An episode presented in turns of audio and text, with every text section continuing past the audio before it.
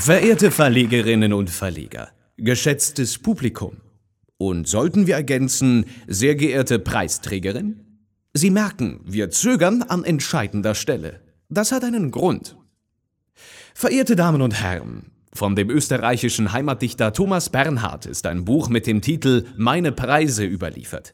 Jedes Kapitel gilt einem anderen Preis, den der Autor erhalten hat, und nur weil er es bereits in seinen 40ern schrieb, sind es nicht noch mehr als stolze neun Kapitel geworden. Am Ende des Buches, wenn alle Preise durch sind, tritt Thomas Bernhard aus der Deutschen Akademie für Sprache und Dichtung aus.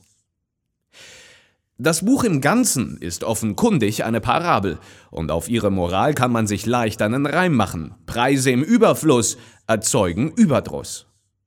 Weil aber die Menschen bei Thomas Bernhards kritischen Anmerkungen zur Gegenwart noch nie auf die Idee gekommen sind, dass sie selbst gemeint sein könnten und weil der Autor zugegebenermaßen reichlich spät, also eigentlich erst posthum, mit dem Buch rausrücken wollte, das Ergebnis, um nur mal auf Bernhards ureigenem Terrain zu bleiben, mehrere hundert Literaturpreise jährlich. Allein im deutschsprachigen Raum. Im Schnitt also prasselte der Preisregen jeden Tag auf mindestens einen Schriftstellerkopf, und es wäre kein Notizbuchbesitzer mehr vor einer Auszeichnung sicher, würde nicht zugleich das eherne Prinzip gelten, dass der Teufel immer auf den größten Haufen.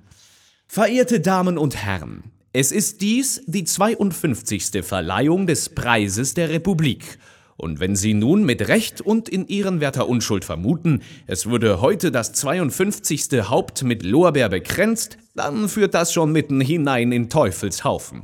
Sicher, wir haben einzelne herausragende Staatsdiener für ihren Einfallsreichtum, ihre weltanschauliche Flexibilität, für klimapolitische 180-Grad-Drehungen oder ihre Redekunst geehrt.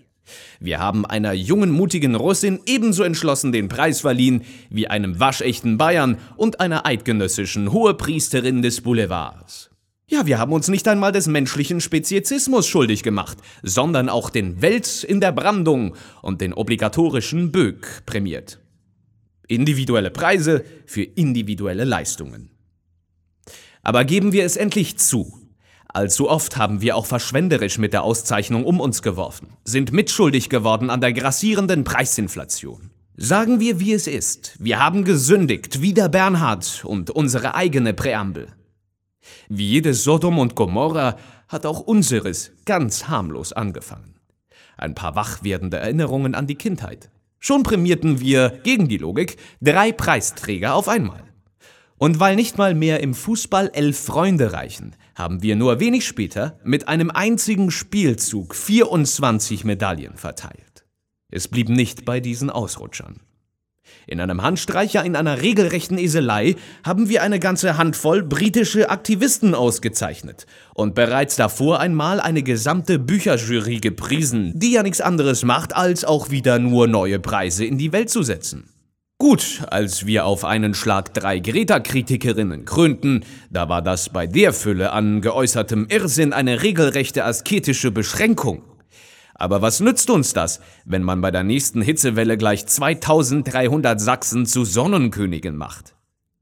Und obwohl man uns nicht vorwerfen kann, wir hätten für die dämonische Schönheit der Zahlen keinen Sensus, haben wir zugelassen, dass an einem einzigen schwarzen Donnerstag 13.015 Republikpreise in die Welt geschleudert wurden. Wie arglos und idealistisch, ja, man kann es nicht anders sagen, wie naiv nimmt sich dagegen unsere Satzung aus. Wenn wir uns ausnahmsweise einmal selbst zitieren dürfen, verliehen wird der Preis wöchentlich.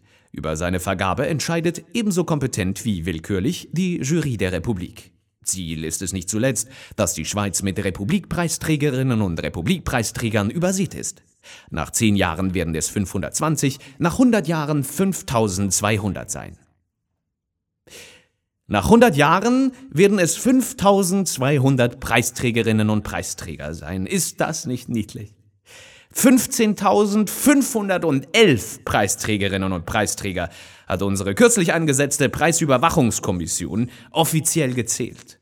15.511.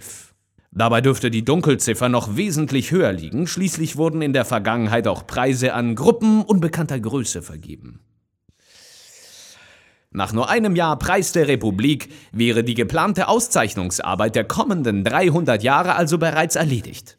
Mit anderen Worten, wir haben ein bisschen über übersät. Liebe Verlegerinnen und Verleger, das muss endlich ein Ende haben.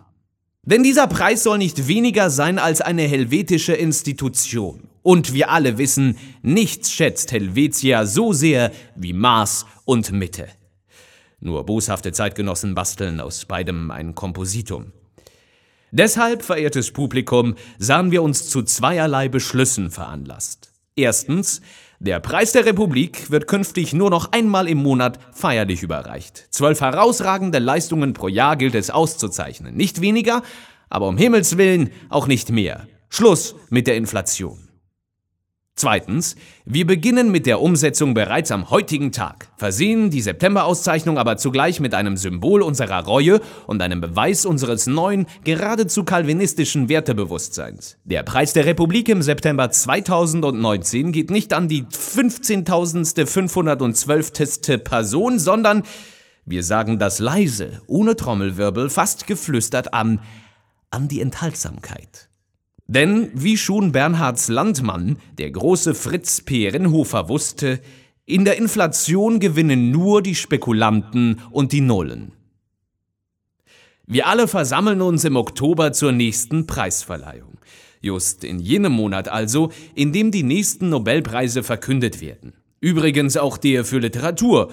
Und was hat sich das zuständige Komitee in Stockholm dafür einfallen lassen? Nach nur einem Jahr der Askese?